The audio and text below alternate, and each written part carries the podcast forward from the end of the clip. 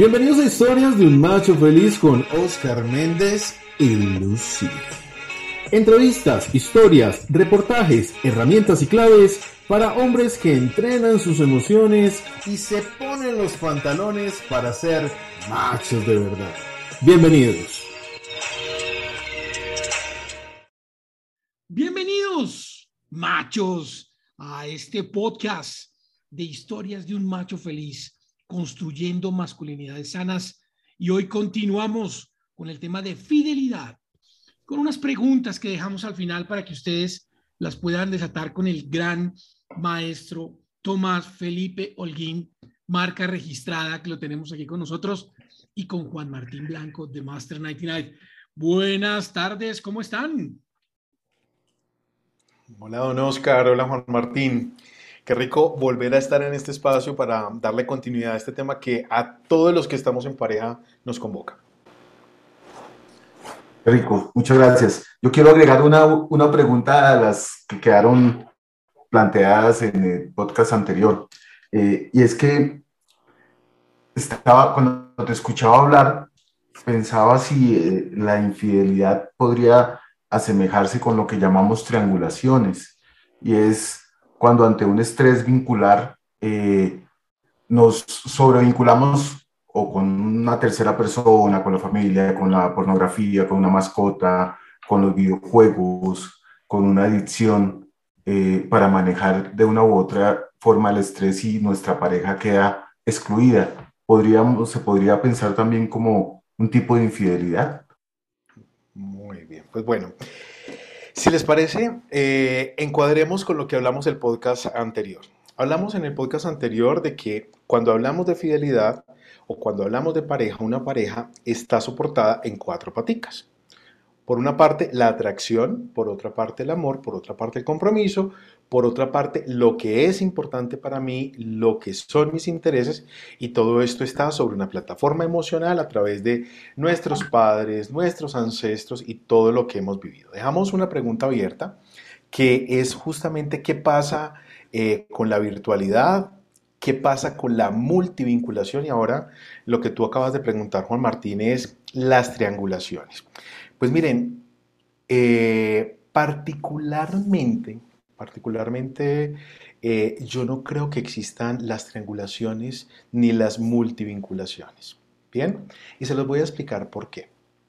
Porque hay un hecho que es inherente a cualquier relación de pareja y es que cuando estoy en pareja, la principal persona con la cual me estoy vinculando es conmigo mismo. Bien, entonces, hablar de triangulaciones eh, me parece un poco complejo, porque es que finalmente en pareja tú lo que estás mostrando es la relación y el vínculo que tienes contigo mismo. Y volviendo a las cuatro paticas como para poderlo encuadrar y poderlo ejemplificar. En pareja, eh, eres tú quien define quien de alguna manera eh, puede explicar si estás experimentando o no estás experimentando atracción con la persona a la cual invitaste a tu vida. En pareja, eh, eres tú el que define si estás recibiendo o no estás recibiendo esas manifestaciones afectivas dentro de ese vínculo que estás construyendo. En pareja eres tú el que invita al otro a tu vida de alguna manera eres tú el que está tomando una decisión sobre esa co-creación que estás haciendo con otro. Y finalmente en pareja, eres tú quien aclara lo que es importante para ti. Entonces, cuando hablamos de triangulaciones, particularmente como terapeuta, me cuesta un poco, un poco abordar el tema porque es que finalmente la mayor vinculación que tienes en pareja es contigo mismo. Ahora, ¿Qué tipo de relación es la que estás construyendo sobre estas cuatro paticas? ¿Y cómo podrías estar tú incurriendo en asuntos que bordean la congruencia y la incongruencia con tu ser? Es un asunto totalmente diferente, porque cuando nosotros hablamos de fidelidad, estamos hablando de congruencia con nosotros mismos. Y fíjate que ahí, Juan Martín, no hay ningún tipo de triangulación porque estamos hablando de esas decisiones que estoy tomando acerca de la forma como yo disfruto mi vida, la forma como yo me relaciono con otro. Bien, y cuando hablamos de infidelidad no estamos hablando nada más ni nada menos que algo que se llama evasión. ¿A qué me refiero? Cuando nosotros hablamos de infidelidad, estamos hablando de esa incapacidad que algunas veces tenemos de aceptar lo que nos gusta o no en el campo de la intimidad, en el campo de la sexualidad. Cuando hablamos de infidelidad, estamos hablando de esa capacidad o incapacidad que tenemos para construir un vínculo, para recibir amor. ¿Cuántas veces como, hombre hombres nos encontramos en que nuestra pareja nos está dando absolutamente todo, pero somos nosotros los que nos estamos negando puntualmente al amor. En el compromiso, ¿Cuántas veces nos vinculamos, hacemos promesas, cuando de fondo nosotros no hemos tomado la decisión de si queremos estar con una persona o, queremos estar con varias? Y nuevamente respecto a los intereses, ¿cuántas ¿Cuántas veces nos vinculamos en pareja sin realmente saber lo que para nosotros es importante? Y acá te coloco un ejemplo muy sencillo. Resulta que para mí es fundamental la variedad en las actividades de la relación. Uno, Dentro de la relación para mí son muy importantes los amigos. Tres, para mí es fundamental que tenga, pueda disponer de mi espacio eh, laboral. Tres, para mí es súper importante la sexualidad, pero la exploración sexual. Bien. Y dentro del ejercicio de construir pareja, uno, no lo aclaro conmigo mismo y tampoco lo aclaro con la persona con la cual eh, decido compartir una, una, relación, ni tampoco le pregunto a esa pareja lo que es importante para ella. Entonces, volviendo al tema de las triangulaciones, lo que tú te vas a encontrar dentro de una relación de pareja es procesos de congruencia conmigo mismo o procesos de evasión sobre el reconocimiento de lo que para mí es importante. Y yo sé que en este momento quizás lo que nos están, escuchando podrían estar pensando de que la propuesta que les traigo el día de hoy es que estar en pareja es profundamente egoísta. Y la respuesta es sí, estar en pareja es una eh, decisión profundamente individual.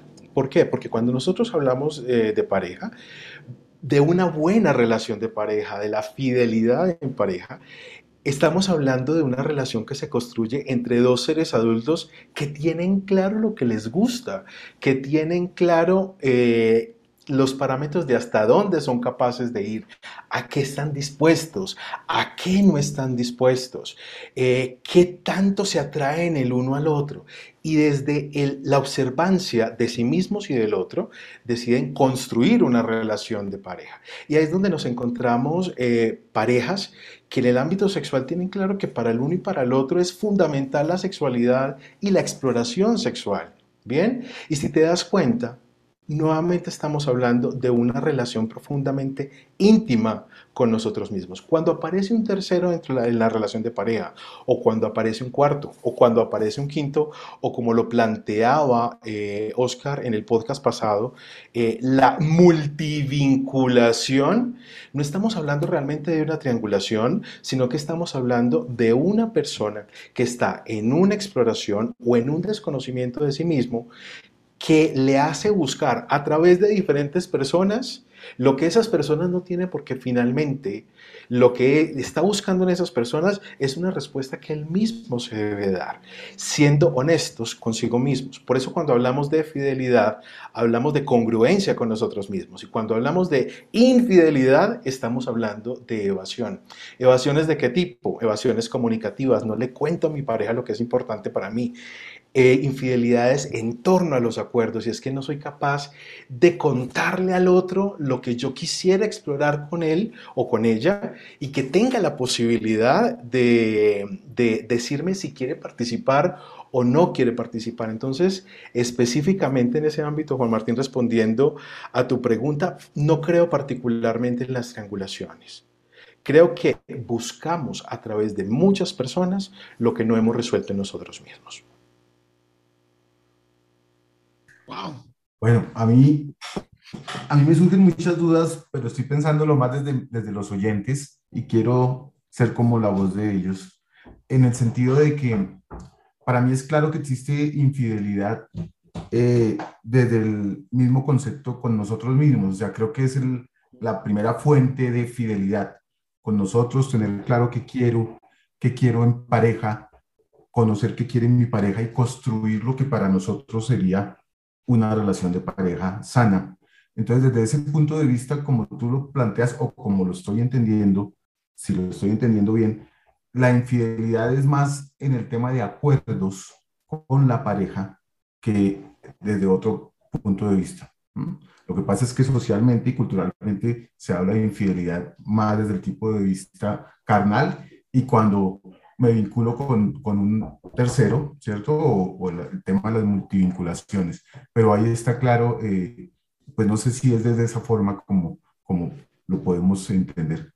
Y, y antes de que, de que le, le respondas a Juan, yo me sumo diciendo, y lo que entiendo claramente de tu concepto es, la infidelidad primero es conmigo mismo, con el compromiso que adquirí yo, no con mi pareja, sino conmigo mismo, porque tomé una decisión. Es una decisión que yo tomé, claro. Siempre estará la oportunidad de recular y de cambiar mi opinión, pero yo tomé un compromiso conmigo mismo de estar contigo. Y cuando hago algo diferente a ese compromiso, estoy siendo infiel a mí mismo, más que a otro, que es importante que lo, que lo veamos ahí y entendamos que estamos dañando una de las patas que habla del compromiso, ¿sí? De esa relación de pareja, por eso tambalea, pero el compromiso primero conmigo mismo y luego a lo que me comprometí a hacer, porque en pareja todo vale como tú lo decías. Y hay parejas que en lo carnal o en lo sexual no tienen ningún problema de compartir o, o vincular, porque tú dices, no, yo no creo en la multivinculación, pero traer a su, a su relación de pareja otras personas para satisfacer o llenar espacios que no tienen y, y es aceptado en el acuerdo y está perfecto para esa pareja. Pero cuando incumplo ese acuerdo que yo pacté, pues ahí es cuando generamos una, una, pata de la, de la mesa, como nos explicabas, tambaleaba. Pues mira, Quizás nos preguntemos por qué el concepto de, que la fidelidad arranca por mí mismo. Cuando nosotros hablamos de infidelidades, hablamos de infidelidades en torno a la atracción, infidelidades en torno al amor, infidelidades en torno a lo que para mí es importante e infidelidades en torno a los compromisos. Aquí la gran pregunta que, resumiendo eh, lo que ustedes plantean, sería con base en qué estamos estableciendo compromisos. Bien, siendo muy frecuentes dentro del ámbito de la pareja las victimizaciones. Bien, ¿a qué me refiero con victimizaciones? Esa incapacidad que algunas veces tenemos para decir, es que esta fue la persona que yo invité a mi vida, esta fue la persona que yo traje a mi vida. Eh, o esta fue la decisión que yo tomé trayendo esta persona a mi vida y de alguna manera eh, empezar a hacernos esas preguntas desde la mutua invitación. Si hablamos de una pareja heterosexual, eh, esta fue la mujer que yo invité a mi vida, este fue el hombre que yo traje a mi vida como para hacerlo muchísimo más claro. Pero antes de hacer esa invitación, venga, me voy a poner de acuerdo conmigo a mí, ¿qué es lo que me atrae? A mí, ¿qué es lo que me gusta? ¿Qué es lo que yo amo en una persona? Eh, ¿Hasta dónde quiero, quiero, quiero llegar? Y ponerlo sobre la mesa.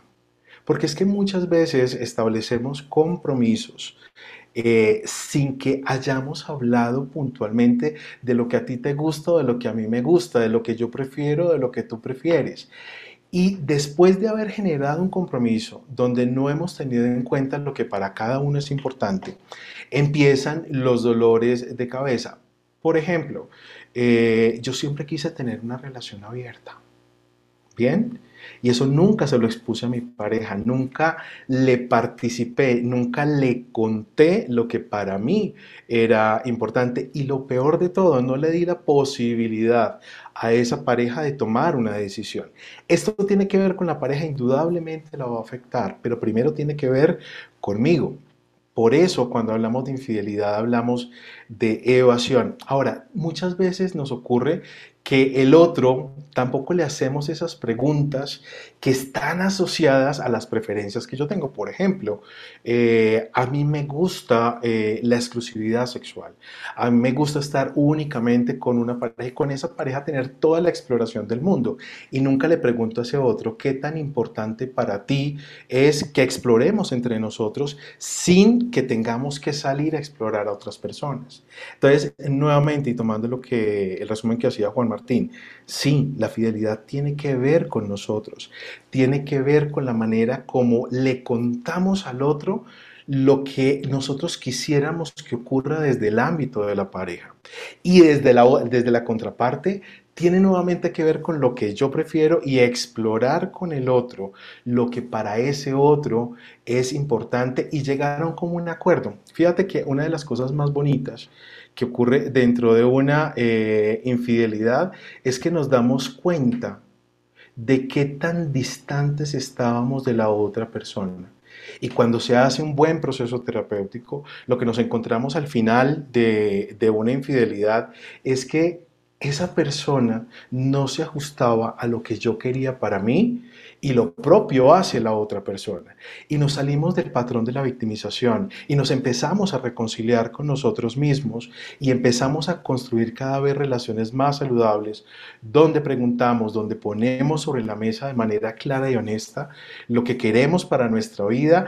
El otro pone sobre la mesa lo que quiere para su vida y si lo que tú quieres para tu vida es distinto a lo que yo quiero para mí, para la mía, pues felicitaciones podemos cada uno tomar caminos distintos y empezar a buscar esa pareja o, hacer esa invitación a esa pareja que esté muy asociado con mis gustos, con mis preferencias y con todo lo que yo espero construir desde un vínculo saludable, desde un vínculo sano. Uy, pero Tomás, me dejaste, hermano, súper, súper cabezón. Y tengo que reconocerlo aquí con en el programa. Y es que me lleva a una conclusión y es la infidelidad es el resultado de una falta de entendimiento de lo que yo quiero y expresar lo que yo quiero, claridad en lo que yo quiero y hablar lo que yo quiero con mi pareja. Y a veces los hombres, las mujeres son infieles también como un impulso ciego de mostrarle al otro que no, no quiero estar contigo, no me llena del todo o no está bien la cosa, estamos muy distantes, hay falencias de pareja que no hemos hablado y que no hemos comunicado y es más fácil evidenciarlo con una infidelidad. Mira, cuando, cuando tú haces acompañamiento en pareja, de algo que te das cuenta es que la infidelidad más pequeña que existe eh, es la infidelidad sexual. Bien, y que detrás de esa infidelidad hay montones de infidelidades comunicativas. ¿Por qué? Porque hablas con otro eh, de lo que ocurre dentro de tu pareja cuando deberías hablar con tu pareja de las situaciones que están ocurriendo. La infidelidad virtual que tú la mencionaste en el podcast eh, anterior, porque estás buscando en internet lo que quizás podrías explorar con tu pareja o podrías sincerarte con tu pareja y decirle que no lo estás encontrando y abrirte a la oportunidad de estar con un sexólogo, con un terapeuta que les ayude a encontrar esa manera de desinhibirse en, en pareja. Y salirte de ese vínculo o salirte de esa relación donde lo que ocurre dentro de la pareja es todo lo no dicho, no todo lo no expresado, todo lo no acordado, todo lo no contado y detrás de eso encontrar que lo que está ocurriendo de fondo es que tenemos miedo, que no nos aceptamos a nosotros mismos, que no aceptamos nuestras preferencias, que no aceptamos nuestros gustos. Y desde otro punto, hasta, hasta qué medida somos capaces de aceptar la preferencia del otro, el gusto del otro y de manera clara y honesta poner las cartas sobre la mesa para poder construir una relación de pareja.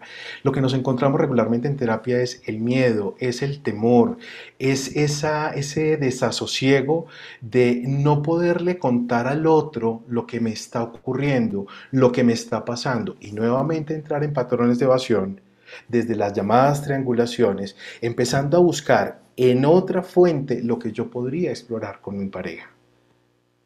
Entonces, cuando tú dices me pone muy cabezón, claro, porque desde este enfoque, lo que estamos hablando es de volver a nosotros mismos y de acercarnos a la relación de pareja de una manera distinta, de una manera diferente. Ahora, hay una pregunta que regularmente surge aquí, ¿bien? Y es, ¿qué hacemos con las mentiras? ¿Qué hacemos con los engaños?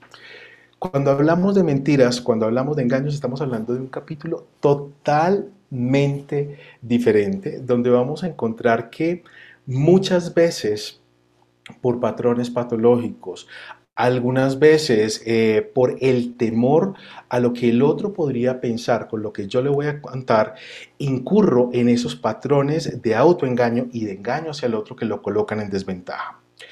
¿Qué recomendaría yo para abordar este tema? Que cuando hablemos de engaño, cuando hablemos de mentira, hablemos de un capítulo distinto. Pero en el capítulo que estamos manejando el día de hoy, sugiero que empecemos a concentrarnos sobre qué es lo que hace que una pareja crezca. Sí, hay personas que engañan, por supuesto. Hay, personas que mienten, por supuesto. Pero mientras no estés incurriendo en ese patrón de engaño, en ese patrón de mentira, ¿qué pasa si, uno, reconoces lo que para ti es importante, lo que te gusta?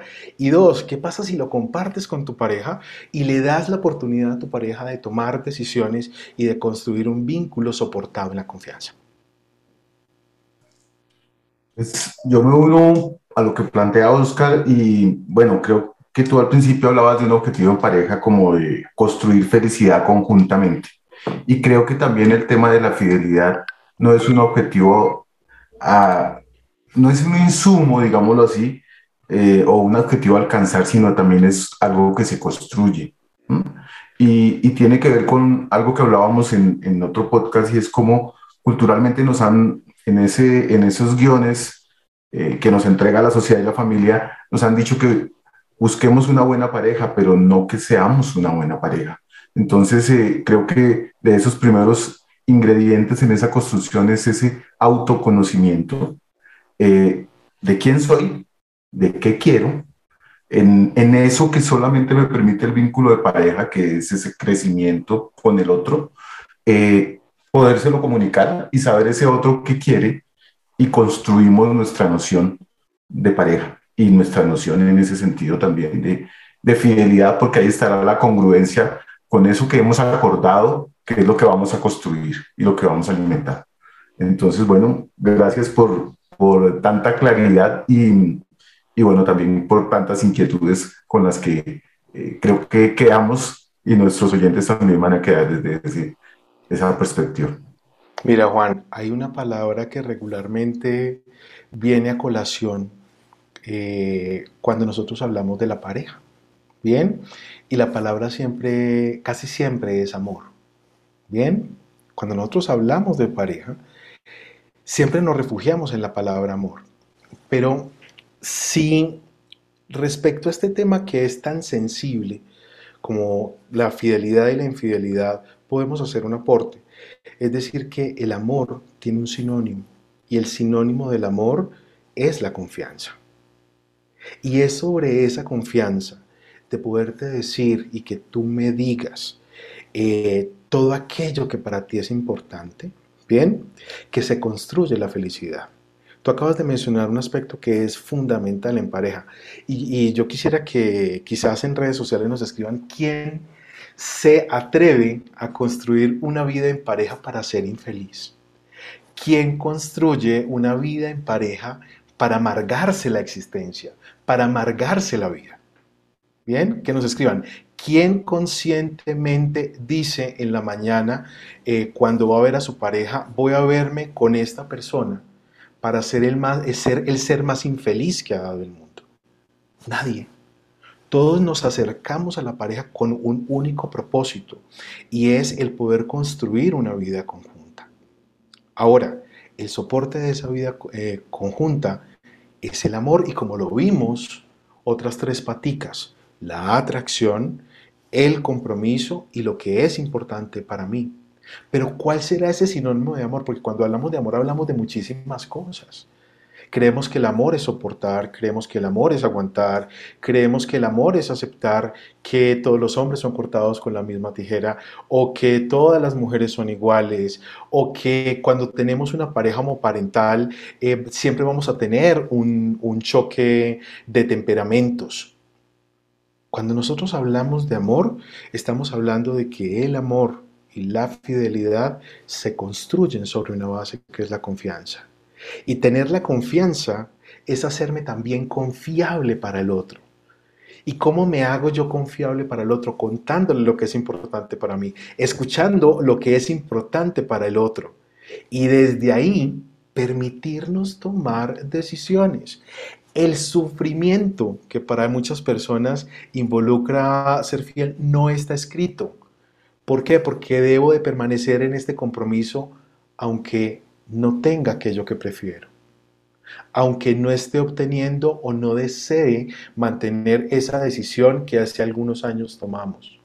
Bien, la carga de sufrimiento de ser fiel muchas veces es muy alta, pero está originada justamente desde esa capacidad de ponerme de acuerdo conmigo mismo y de hablar. Ahora, si hablamos de la infidelidad, la carga de sufrimiento es demasiado alta.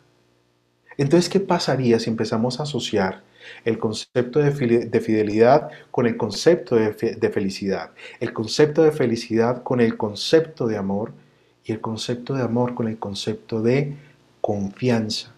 Y el concepto de confianza desde una muy buena relación conmigo mismo y que me permite tener una relación saludable con un otro sin tener que buscar triangulaciones, sin tener que buscar multivinculaciones, o si existen esas multivinculaciones, que sea porque yo le conté al otro que me interesa tener una relación abierta y que el otro me diga yo también quiero participar sin que se dé el engaño o la mentira.